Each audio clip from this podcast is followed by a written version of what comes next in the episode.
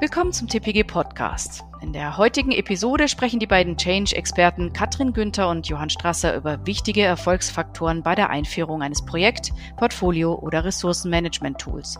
Was sind typische Stolperfallen? Wie holen Sie Stakeholder an Bord? Und mit welchen Maßnahmen fördern Sie die Akzeptanz bei den künftigen Anwendern?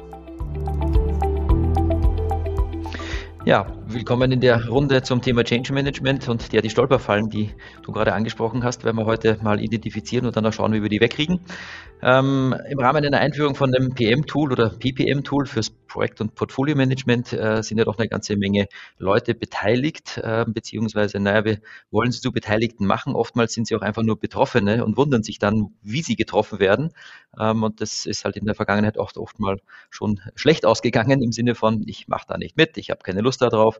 Ähm, und dementsprechend haben sie vielleicht eine Implementierung, die viel länger dauert und im Endeffekt erst viel später ja den Nutzen bringt, den sie sich erhofft haben.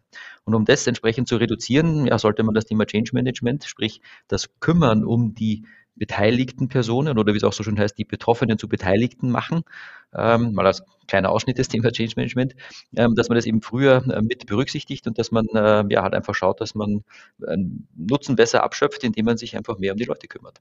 Weil, was sind die Probleme dabei? Na, ganz einfach, sie kriegen eine neue äh, Software vor, vorgesetzt, sage ich jetzt einfach mal. Und ähm, im Thema, beim Thema Projektmanagement geht es halt auch darum, dass, ähm, naja, die Verhaltensweisen eben entsprechend auch geändert werden müssen, weil bis jetzt mussten sie keinen Statusbericht abgeben. Und einen Statusbericht abgeben, jetzt eins, es ist vielleicht eine Fleißaufgabe für manche Leute, für andere ist es willkommen, dass es endlich geregelt wird. Ähm, und für andere ist es das Problem, dass sie vielleicht auch eine Ampel auf Rot setzen müssen. Und was bedeutet das eigentlich? Ja? Also nur einen Statusbericht zu schreiben wäre vielleicht eine Übung, aber eine rote Ampel zu setzen, die dann ja eine Bedeutung hat, die eine Wirkung nach außen hat und so weiter, das möchte dann schon auch mal besprochen werden. Und das sollte einfach mal nur zum Einstieg ein kleines Thema sein, ähm, welche Schwierigkeiten man da so lostritt, nur weil man ein Tool einführt äh, und vergessen hat, den Leuten klarzumachen, warum man es macht, vergessen hat, den Leuten klarzumachen, welche Auswirkungen das hat, aber vor allem eben welche positiven Auswirkungen es haben soll, welchen Nutzen es bringen soll und mein Lieblingsthema, what's in it for me, was haben denn die Leute selber davon? Also wenn wir das nicht berücksichtigen, dann viel Spaß. Ähm, dann dauert es länger und wird einfach nicht so gut. Und ähm, ja, Katrin, du hast ja viel Erfahrung auf dem Gebiet und ähm, wie ist das denn so? Wie, wie sollte man denn anfangen? Ich habe gesagt, Start with Why ist auch so ein Thema. Wie, wie, wie machst du das? Ähm, ich glaube, man muss die Leute erstmal sensibilisieren ähm, für das Thema Change Management. Also auch die Bedeutungsklärung ist wichtig, dass man weiß, was bedeutet Change Management. Ich glaube, es ist ein weitläufiger Begriff und jeder verbindet andere Themen damit. Das heißt, ähm, wir brauchen immer ein gemeinsames Bild, sei es von der Bedeutung, aber auch von dem Projekt oder von der Veränderung. Was passiert denn auf welcher Ebene? Also ich mache da immer gerne ein äh, gestern Morgen kann was. Das heißt, man vergleicht einfach alle Themen und Bereiche. Was verändert sich? Ich habe ein neues Tool, ich brauche eine neue Arbeitsweise, ähm, ich habe neue Prozesse, Berichtsstruktur und so weiter. Und das heißt, ich mache einfach mal eine Gegenüberstellung, wie war es bisher und was passiert in Zukunft. Das wäre so ein Teil, wo man wirklich erstmal den direkt Involvierten, die auch das Projekt initiieren, die müssen ein klares Bild haben und eine gemeinsame Vision. Bevor ich überhaupt mit den AnwenderInnen oder auch mit den NutzerInnen oder ProjektleiterInnen spreche, brauche ich erstmal für mich selbst ein eine Idee von dem Ablauf, eine Strategie und ich muss wissen, was machen wir denn genau. Du, du meintest ja auch, ähm, es ist, was, was kommt denn dann? Ähm, du hast ja auch immer diesen wunderbaren Spruch, ähm, das geklärt werden muss, was passiert, wenn nichts passiert, oder? Genau, das ist ganz am Anfang auch, das dient zur Nutzensklärung. Also man kann das mit einem Projekt kann was machen. Man kann auch eine 4P-Liste machen, wo ich einfach drauf schreibe, was ändere ich, wozu, ganz wichtig. Und ähm, was, also das gestern Morgen kann was ist mit dabei und welche Personen sind involviert. Das ist wichtig. Ich brauche ein gemeinsames Bild und auch dieses, was passiert, wenn nichts passiert, macht einem klar, was der Nutzen der ganzen Veränderung ist. Also ich weiß erst, ich kann mir Zwecke und Gründe aufschreiben, aber ich muss mir auch klar machen, was passiert, wenn diese Veränderung nicht eintritt.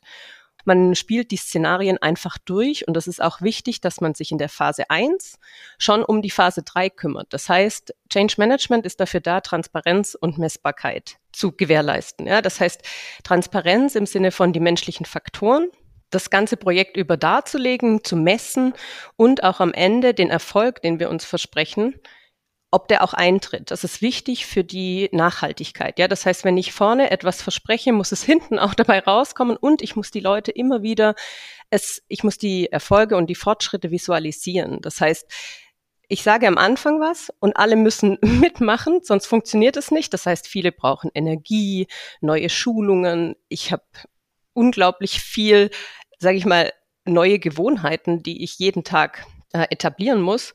Und dann muss ich ja wissen, wozu das Ganze. Also what's in it for me? Was habe ich von der Sache? Und ist das, was alle versprochen haben, kommt das hinten dabei raus. Also das ist so das Thema Glaubwürdigkeit. Genau, die Messbarkeit ist eben, was soll denn eigentlich dabei rauskommen und können wir überprüfen, ob wir das jetzt gut gemacht haben? Hat das was gebracht?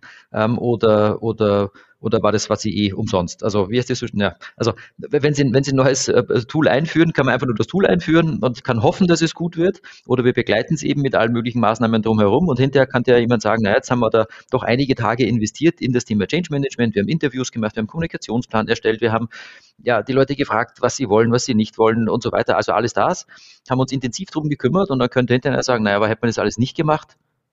So schwierig war das doch gar nicht dann, dann hätten wir es doch auch geschafft.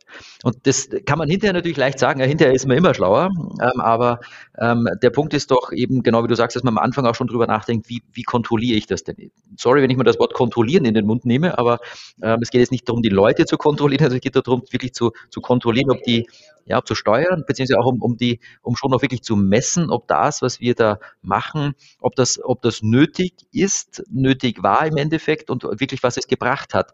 Und ähm, da geht es ja auch darum, die eine oder andere Umfrage mal zu machen. Wir haben ja erst vor kurzem einen wunderbaren gemeinsamen Termin beim Kunden gehabt, äh, wo uns auch jemand erklärt hat, dass er jetzt ein Project Management Office eben einführt. Und zum Thema Kommunikation, was ist hängen geblieben beim Teil der Mannschaft? Das M und O, er ist für Microsoft Office jetzt zuständig. Ja, also das war wirklich eine, eine lustige Begebenheit, aber das ist halt echt aus dem Leben gegriffen. Ähm, die Leute haben gar nicht wahrgenommen, was das Project Management Office jetzt eigentlich sein soll und das ganze Thema drumherum, was noch kommt. Und wenn es am Anfang schon mal los, falsch losgeht, ähm, worum es eigentlich geht, oder unterstreicht es einfach ganz klar, wie wichtig es ist, zu, zu, zu prüfen, ob das, was kommuniziert wurde, auch angekommen ist. Ich, ich brauche mich dahinter nicht drüber beschweren, dass Leute bestimmte Dinge nicht tun, sich an Prozesse nicht halten, Methoden nicht anwenden und so weiter, wenn sie nicht einmal verstanden haben, worum es geht. Ähm, und das, das ist etwas, was wir aus Erfahrung natürlich wissen, äh, aber die Zuhörer hier, ja, sollten sich halt auch darauf gefasst machen, dass ihnen das genauso passieren kann, dass sie was erzählen und es kommt halt einfach nur die Hälfte an oder noch nicht einmal die Hälfte oder noch viel schlimmer, es kommt nicht nur zu wenig an, es kommt sogar falsch an.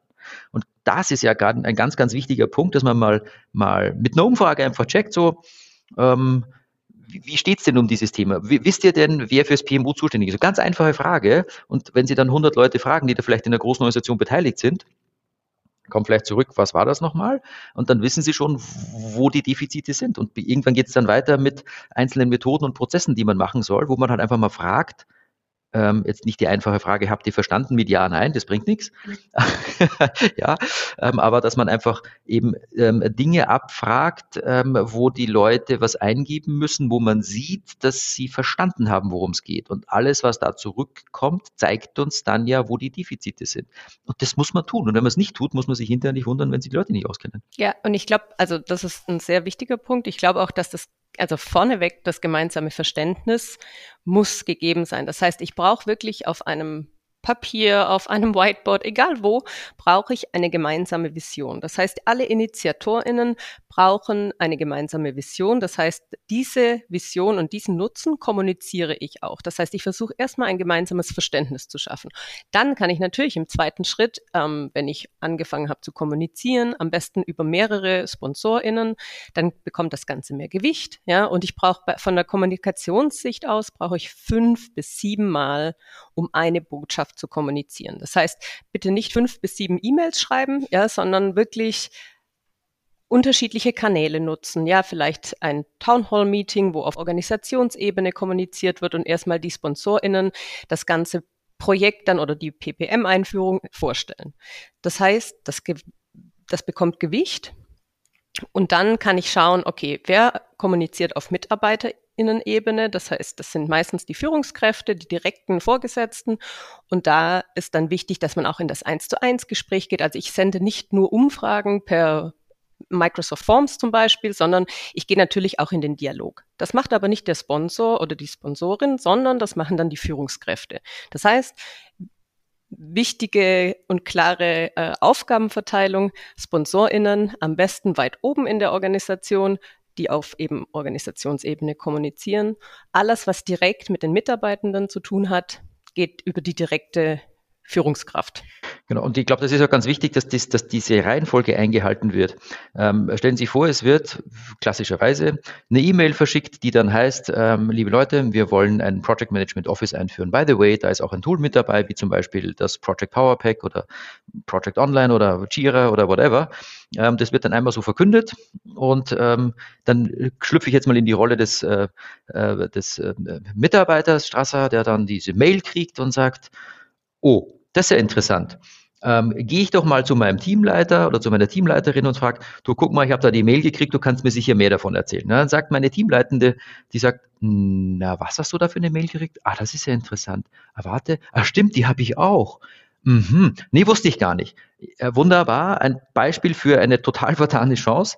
Also natürlich wäre es gut, wenn ich in meiner Situation, der jetzt ähm, Orientierung sucht, was da auf mich zukommt, meine direkte vorgesetzte Person das vor mir wüsste und auch gut darüber informiert ist, was da kommt, damit sie mir das erklärt. Ähm, weil da geht ja dann auch darum, dass ich sage, naja, ich bin jetzt ähm, vielleicht Projektmitarbeiter und da steht ja drinnen, wir müssen jetzt da irgendwie Stunden erfassen und was da so alles auf uns zukommt. Und dann stelle ich mir die Frage, echt Stunden erfassen, das mache ich doch schon. Ich mache doch morgens und abends, wann ich komme und wann ich gehe. Vertraut ihr mir nicht? Glaubt ihr, dass ich zu wenig arbeite?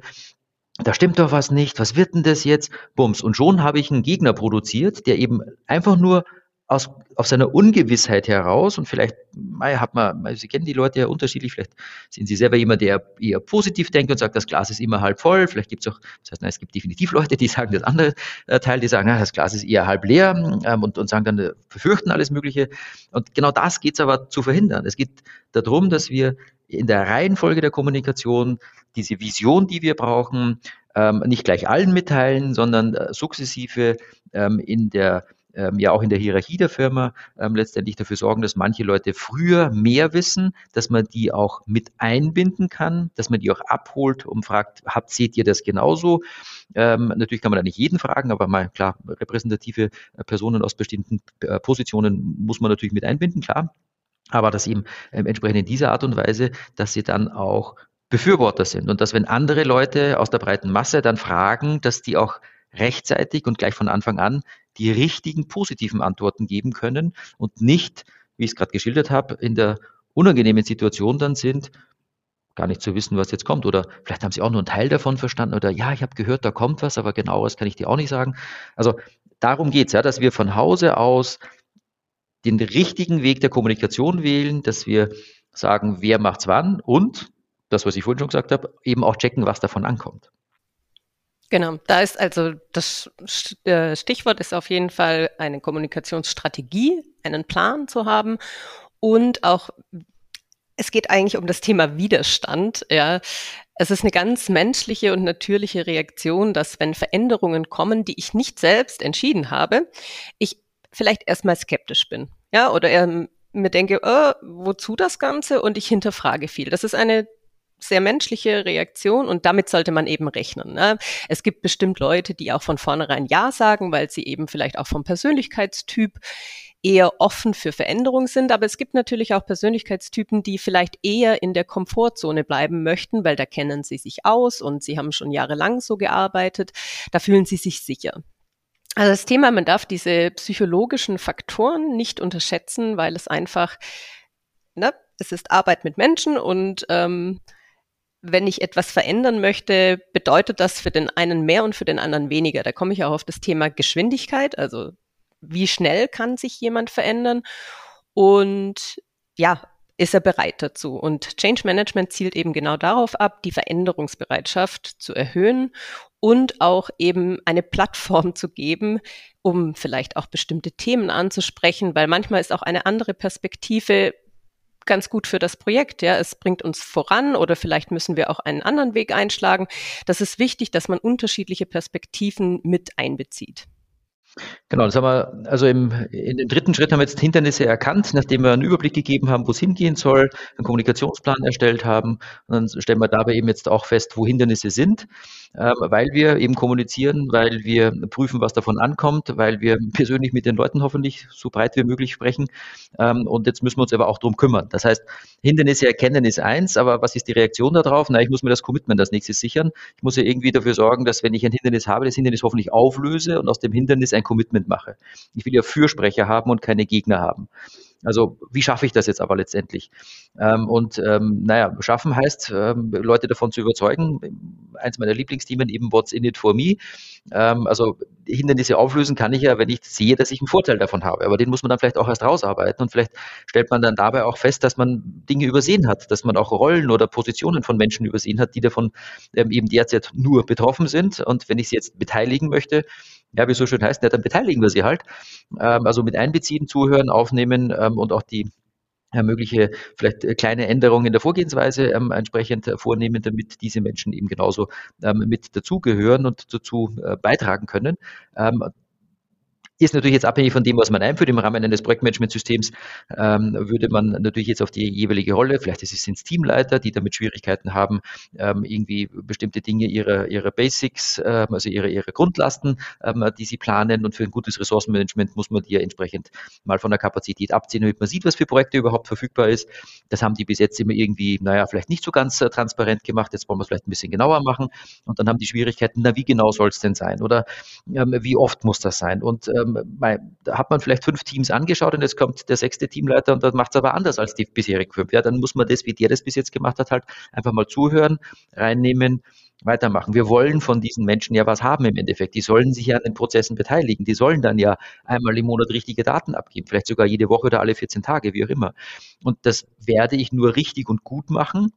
Und das ist bitte der große Unterschied. Etwas irgendwie zu machen, das ist eine Sache. Aber wir wollen ja qualitativ gute Daten haben, gerade beim Ressourcenmanagement zum Beispiel, wenn es darum geht, dass man wirklich weiß, was, was die Belastung ist und was die Schätzungen sind und so weiter, dass das ehrlich ist, dass das fundiert ist und nicht einfach nur eine Tabelle ausgefüllt, damit sie ausgefüllt ist. Da ist ein riesen Unterschied in der Datenqualität.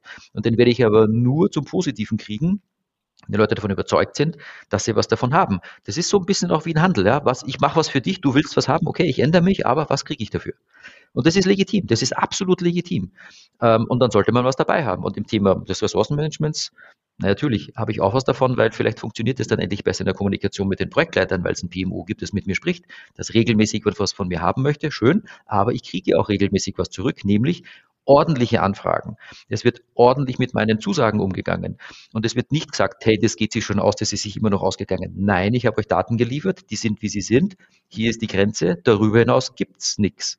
Und ich habe auch einen Fürsprecher, der plötzlich auf mich hört und meine Position bei anderen auch vertritt. Also da muss irgendwas dabei sein für mich. Ja? Nur was liefern gibt's nicht, es muss auch was zurückkommen. Aber das muss man sich anhören. Und auch wenn man das schon hundertmal gemacht hat, es ist jedes Mal was Neues dabei. Und darum, man muss sich das zum hundertsten Mal anhören. Genau, also Wiederholung ist generell ein sehr wichtiges Thema. Das heißt, ich muss natürlich auch als Organisation schauen, dass die Infrastruktur bereitgestellt wird für die Veränderung. Also das wäre mal das eine. Und das zweite ist natürlich auch die Wissensvermittlung. Ja, die, ich brauche einen Trainingsplan. Ich muss mir vielleicht auch schon in Phase 1 überlegen, welche Rollen brauchen, welches Training. Brauche ich MultiplikatorInnen oder brauche ich vielleicht ähm, mehrschichtige Trainingspläne mit Wiederholungen, mit unterschiedlichen Levels. Also vielleicht gibt es unterschiedliche Levels an Nutzungen. Das heißt, da kann ich mir schon Gedanken machen, so zielgruppenorientiert, wer braucht welches Training. Und auch im Nachgang, wenn ich ein Training habe, heißt das nicht, dass ich es auch gleich adaptiert habe. Ja, das heißt, ich brauche danach definitiv auch, ich nenne es jetzt einfach mal ein Mentoring-Programm, wo ich weiß, es gibt eine Kontaktperson oder mehrere, die dafür verantwortlich sind, Themen zu dem neuen Tool zu beantworten, vielleicht auch Bugs zu melden oder ne, ich brauche eben auch da wieder eine Infrastruktur, dass das Ganze lebt. Also das Projekt ist ja theoretisch nie abgeschlossen, weil es ja ein lebendes, äh, eine lebende Veränderung ist, mit der ich jeden Tag arbeite. Und die kann man natürlich auch verbessern. Da würde man vielleicht sogar auch einen KVP einrichten, dass man einen Kontinuität äh, kontinuierlichen Verbesserungsprozess eben hat. Man kann da auch die Leute vielleicht motivieren, daran teilzunehmen. Dann gibt es neue Rollen, dann gibt es vielleicht ähm, Job Rotations oder eben, ne, man kann das natürlich auch ein bisschen interessant gestalten. Wichtig ist ja wirklich auch die Phase drei eben diese Etablierung und Beibehaltung der Veränderungen. Genau, also beibehalten, verändern, lange bleiben, gute Sache auf die Dauer. Wie steht es denn mit dem Anfang, ähm, aber auch mit, sagen wir mal, mit Quick Wins? Also, dass auf Dauer was rauskommen muss, ist klar, aber natürlich hat jetzt nicht jeder Lust, ewig darauf zu warten. Es wäre gut, wenn wir in relativ kurzen Abständen am Anfang auch mal irgendwie Ergebnisse zeigen könnten, oder? Wenn ich eine Veränderung habe, oder habe, ja, wenn ich bei einer Veränderung mitmachen muss, und so ist es ja letztendlich, dann wäre es doch für mich auch schön, wenn ich, ähm, naja, wenn ich merken würde, dass da wirklich was passiert. Wie, kann ich mir Quickwins vorstellen? Was, was, was könnte so ein Quickwin sein? Genau, man kann dies sogar in den Kommunikationsplan mit einarbeiten, weil ich zum Beispiel sage, ich kann auch eine Kurzdemo zeigen von dem neuen Tool. Dann wäre der erste Quickwin zum Beispiel, wenn die Projektliste rausfällt. Also, und dann würde ich das eben auch in dem nächsten Meeting, wo eben das auch einen kleinen Slot hat, äh, immer wieder zeigen, ne? was ist dabei rausgekommen, was ist vielleicht auch hier der Vorteil. Und ähm, ne, wer hat auch da was davon? Weil ich glaube, diese Weitsicht, welche Personen beteiligt sind, ist ja nicht jedem Mitarbeitenden klar. Das heißt, ich ich mache gleich eine Transparenz, wer hat was von dem Ganzen und welche Auswirkungen hat auch mein, mein Handeln. Ja, wenn ich etwas in eine Liste eintrage oder in eine Tabelle oder in ein Tool, dann hat das Auswirkungen, zum Beispiel auch, dass das Controlling damit arbeitet oder dass ne, die Rechnungsstellung an den Kunden nachher geht oder das hat wieder einen wirtschaftlichen Hintergrund, dass eben die Organisation eben auch ein äh, ja, ich sag mal, einen gesunden Umsatz hat. Und äh, ne, das, also diese Auswirkungen sollte man auch thematisieren, weil es ist nicht selbstverständlich, dass jeder Mitarbeitende diesen ganzheitlichen Blick hat. Ja, das heißt, meine Logik ist nicht immer die Logik von der anderen Person. Und das sollte man sich immer wieder klar machen und auch, ähm, ja, alle Entscheider und Entscheiderinnen sollte man wirklich auch da sensibilisieren. Genau, beziehungsweise nochmal zurück zum Quick-Win. Also es kann auch ein Quick-Win sein, dass andere Beteiligte oder ja, Stakeholder in diesem ganzen Thema einfach mal sehen, dass da was passiert, auch wenn sie später erst dran sind. Ähm, aber wir erleben es halt oft in den, in den Anforderungen, dass die, dass, dass, dass Kunden äh, das erst alles ganz fertig machen wollen und wenn es ganz fertig ist, weil vorher sollte man ja nichts kommunizieren, weil wenn es nicht fertig ist, dann gibt es viel zu viele Diskussionen und das wollen wir gar nicht und dann, nein, nein, das muss wirklich fertig sein, dann gehen wir in die Trainings und dann und dann geht's raus. Ja, genau. Und dann ganz zum Schluss, wenn Sie dann im Training jemanden drinnen sitzen haben, der sagt, okay Leute, ich bin seit 20 Jahren in der Firma, aber wer hat sich einen Ding Quatsch ausgedacht? Wieso habt ihr mich denn nicht gefragt? Das ist Katastrophe, ja. Und das kann passieren, wenn sie diese Leute nicht abholen. Und ähm, ein Quick-Win kann eben auch einfach sein, dass man das verhindert, indem ich halt einfach zwischendurch was rauslasse aus dem, aus dem Vorhaben, das da kommt. Äh, Projektliste, gutes Thema, ist im Rahmen eines ähm, Project Management ähm, Offices oder eines, eines Projektmanagement-Systems im Endeffekt, Multi-Projektmanagement ja die zentrale ähm, Stelle, wo alle Projekte gelistet werden sollen. Ähm, und dann muss man halt mal sehen, was ist da drinnen, wie sieht die Liste aus, was kommt da rein, Wer hat darauf Zugriff? Das kann man herzeigen. Ähm, und dann wird man sehen, wie Leute darauf reagieren, was da alles reinkommt ähm, und können sich dann eben auch melden und können sagen, äh, ich habe da auch eine Idee.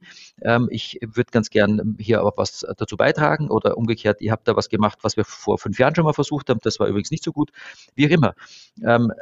Quick Wins muss man sich auch nicht immer so vorstellen im Sinne von, von ich muss jetzt nur kurz sozusagen an der Oberfläche kratzen, damit es quasi marketingtechnisch schön ist. Darum geht es nicht. Es geht ja darum, tatsächlich gewinnbringende Dinge überhaupt abzuschöpfen. Und das können auch nicht nur quick, sondern auch kleine Gewinne sein, ähm, die man aber über die Kommunikation entsprechend halt ähm, ähm, einfangen kann. Und wie gesagt, das Beispiel, dass dann, äh, wenn alles fertig ist und präsentiert wird, jemand in der Schulung sitzt und sagt, das ist da alles Quatsch, ähm, das ist nicht aus der Luft gegriffen. Und vielleicht ist der eine oder andere Zuhörer, Zuhörerin dabei, die das tatsächlich sagen, genau so war es bei uns auch. Ähm, ja, und haben sich mal gefragt, wie es dazu gekommen ist? Ich denke mal, das Thema Change Management wäre schon immer gut gewesen zu berücksichtigen. Aber in den letzten Jahren ist es halt so, dass es halt äh, na, irgendwie, sagen wir mal, Oberwasser bekommen hat, weil zu viel zu schief gelaufen ist. Ähm, und gerade auch im Rahmen von Digitalisierungsprojekten, wo ähm, Leute beteiligt werden müssen, die vom Thema Projektmanagement bis jetzt überhaupt nichts, ähm, wir gar nichts mitgekriegt haben. Also wenn Sie jetzt ein neues CM-System einführen, neue Buchhaltungssoftware, eine neue, egal was, Digitalisierung für Besucher vielleicht oder in irgendwelchen Sachen oder für Lagerhaltung oder whatever. Also da haben sie plötzlich Projekte an der Backe mit Leuten, die mit Projekten aber nichts zu tun hatten vor 20 und 15 und keine Ahnung, auch 10 Jahren haben wir über Projekte gesprochen, wie ich neue Produkte entwickle. Da hat es die Leute betroffen, die Produkte entwickeln. Ja, die waren es gewöhnt, Projekte zu machen und jetzt machen wir es halt anders, ist okay. Aber im Rahmen von Digitalisierungsprojekten geht es einfach darum, dass da einfach Leute von Projekten plötzlich betroffen sind und jetzt auch nicht dauerhaft, sondern für diese Einführung einer neuen Sache, ähm, die von Projektmanagement null Ahnung hatten und vorher überhaupt nichts gehört haben ähm, und ähm, jetzt aber plötzlich mitmachen müssen. Also da ist es wichtig, in kleinen Scheibchen kleine Erfolge einzufahren, weil es für die wirklich neu ist. Und die Geschwindigkeit, die du vorhin gesagt hast, war für mich in der letzten Zeit auch ein, ein, ein eigentlich wirklich ein Aha-Erlebnis, ähm, als, als, als, als ganz klares Argument für, was kann den Leuten denn Probleme machen. Die haben vielleicht gar kein Problem mit der Sache an sich, aber mit der Geschwindigkeit, in der es eingeführt wird. Und alleine um das wahrzunehmen, muss ich mit den Leuten kommunizieren, muss was aussenden an Informationen, muss checken, was zurückkommt, muss das einstufen und muss die ganze Litanei von vorne wieder, welche Hindernisse haben wir, wie kriegen wir den dazu und so weiter und dann kann man es weiter etablieren. Und das ist für den nächsten Schritt und für den nächsten Schritt und für den nächsten Schritt immer wieder dieselbe Sache. Also das heißt, das Dranbleiben heißt jetzt nicht eine Sache machen neu, sondern das heißt das, was wir gerade besprochen haben, in wesentlichen Schritten immer wieder zu wiederholen. Genau, und apropos Wiederholung, da wäre auch nochmal wichtig zu sagen, der Gewohnheitskreislauf oder wie man neue Gewohnheiten etabliert, was ja im Endeffekt mit Arbeitsweisen genau dasselbe ist.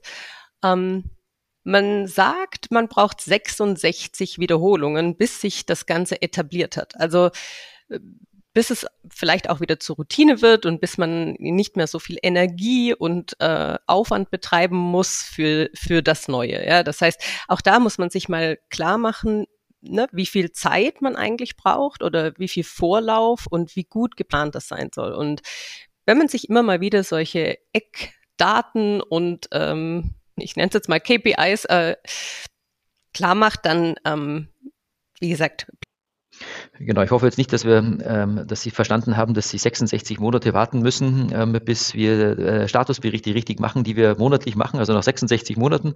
Oh, wie viele Jahre sind das? Okay. Nee, okay, das wollen Sie gar nicht wissen. Ähm, auf jeden Fall. Nein, aber im Kleinen ist es tatsächlich so, ähm, dass man da wirklich, und werden Sie aus Ihrer eigenen Erfahrung sicher auch wissen, ähm, manche Kleinigkeiten kann man leicht übernehmen, aber bei manchen braucht man einfach ewig. Ähm, ähm, Sie brauchen nur die Automarke wechseln und äh, Drehzahlmesser und, äh, und Tacho sind vertauscht. Also das ist eine Katastrophe. Man guckt immer auf die eine Stelle und sieht die Drehzahl und wollte eigentlich wissen, wie schnell man ist. Ähm, ja, das sind wirklich Kleinigkeiten aus dem, aus, aus dem Leben und da geht es nur um eine Anzeige. Und jetzt geht es aber darum, dass wir auch ein Verhalten ändern müssen, dass wir was mitmachen müssen. Ähm, also ja, nehmen wir es einfach mal so als gegeben, dass wir Menschen, wie sagst du immer so schön, Gewohnheitstiere sind. Sagt nicht nur ich. ja klar, nein, aber du, das steht ja auch auf deiner Folie im, im Change Management Seminar, glaube ich, hier zweite Stufe, zweite Folie, zweite, zweite Session. Der Mensch ist ein Gewohnheitstier. Was ja, bedeutet vor allem, das? Wir sind gewohn unterschiedliche Gewohnheitstiere. Äh, ja, genau, aber jeder seins, ich meins, du deins, sie ihrs. Ähm, auf jeden Fall, das müssen wir einfach mal respektieren und ähm, im, im Sinne dessen, dass wir eben eine, eine Einführung eines, eben in unserem speziellen Fall Projektmanagementsystems fürs Multiprojektmanagement mit vielleicht einem übergeordneten PMO und so weiter weiter ähm, ähm, vorhaben, wo sehr viele Menschen in verschiedenen Rollen sich eben ändern müssen müssen jetzt anders Ist-Stunden schreiben oder überhaupt Ist-Stunden schreiben. Sie müssen Projekte besser planen als Projektleitende. Sie müssen hin und wieder mal einen Statusbericht abgeben. Also nee, nicht hin und wieder. Regelmäßig war das Thema. Regelmäßig war das Thema. Und außerdem müssen Sie damit überlegen, ähm, was bedeutet eine rote Ampel? Was schreibe ich da hin? Haben alle kapiert, was das bedeutet? Ist das ein Hilferuf oder ist das das Zeichen, dass ich ein schlechter Projektleiter bin? Das sind alles Bedenken und Befürchtungen, die man auflösen muss. Ähm, und wenn man das alles ordentlich macht, ähm, dann hat man einfach ein besseres, ähm, besseres Ergebnis hinterher. Äh, Sie fragen sich jetzt vielleicht auch, Change Management und das, was Sie so erzählen, heißt das jetzt, dass so eine, so eine Implementierung nicht, nicht ähm, ja, ist der Aufwand dann jetzt doppelt so groß? Brauche ich jetzt, muss ich jetzt noch 30, 40, 50 Tage Change Management dazu rechnen? Ist das, oder wie kann man sich das aufwandstechnisch vorstellen? Und hier steht ja auch noch dranbleiben. Also ich glaube, wir wollen Ihnen die Hilfe zur Selbsthilfe geben in erster Linie. Und natürlich ist es gut, wenn manche Dinge von außen passieren, weil man mit anderen fremden Menschen manchmal anders äh, kommuniziert, vor allem wenn es um Bedenken geht, die man so hat, die man sich in der Firma vielleicht nicht so gerne ähm, äußern traut. zum Thema Zuhören.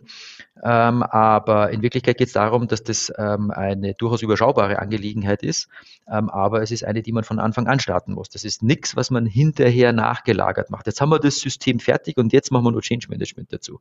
Das wäre der falsche Ansatz. Genau, es ist definitiv begleitend und ähm, auch nicht immer das ganze Programm notwendig. Man muss natürlich auch immer individuell schauen, wie ist, wie steht es um die Unternehmenskultur und wo sind vielleicht eher so ne, Punkte, die man in den Fokus nehmen sollte. Und das ist ja nicht bei jeder Organisation ähm, das Gleiche. Genau, also ich würde sagen, fassen wir es nochmal zusammen. Ähm, die Situation, die wir heutzutage haben, ist, also, wie heißt so schön, die Zeit ist reif. Change Management ähm, ist ähm, eine sehr willkommene Sache, weil es um die Mitarbeitenden im Unternehmen geht, um die man sich besser kümmert, als man das vielleicht sonst gemacht hätte. Ich glaube, die Wechselwilligkeit am Arbeitsmarkt ist eine sehr hohe. Es ist wichtig, dass Mitarbeitende im Unternehmen bleiben und dann sollte man sich gerade nicht mit einer Einführung von dem neuen Tool verprellen. Das war die falsche, falsche Message. Drum umgekehrt, sie besser daran binden, weil im Unternehmen was besser wird, aber dann auch richtig kommunizieren. Also der Sinn ist heutzutage, glaube ich, ähm, ja, so, so, so gut und so hoch, wie er, wie er noch nie davor war. Ähm, und dann müssen wir letztendlich halt schauen, ähm, wie wir, wie wir, naja, die Befürchtungen, die Ängste und die Sorgen ähm, entsprechend von den Leuten abholen, nachdem wir einen Sponsor implementiert haben, der überhaupt mal sagt, was das ist, was das ist und der auch wirklich dahinter steht oder die Person, die dahinter steht. Vielleicht sind es auch mehr ähm, Sponsoren. Also das muss man gesichert haben, die Widerstände geprüft haben, sich um die Leute kümmern, um diese Widerstände aufzulösen, ähm, letztendlich in Routinen überführen. Naja, und wie es so schön heißt, dranbleiben. Und ja, dann, dann, dann bleibt uns also nichts anderes mehr zu sagen für diese Episode. Ein Auf Wiederschauen, Tschüss und gutes Gelingen. Tschüss, danke. Weitere Informationen zu Projektportfolio und Ressourcenmanagement finden Sie auf unserem YouTube-Kanal und dem TPG-Blog unter www.tpg-blog.de.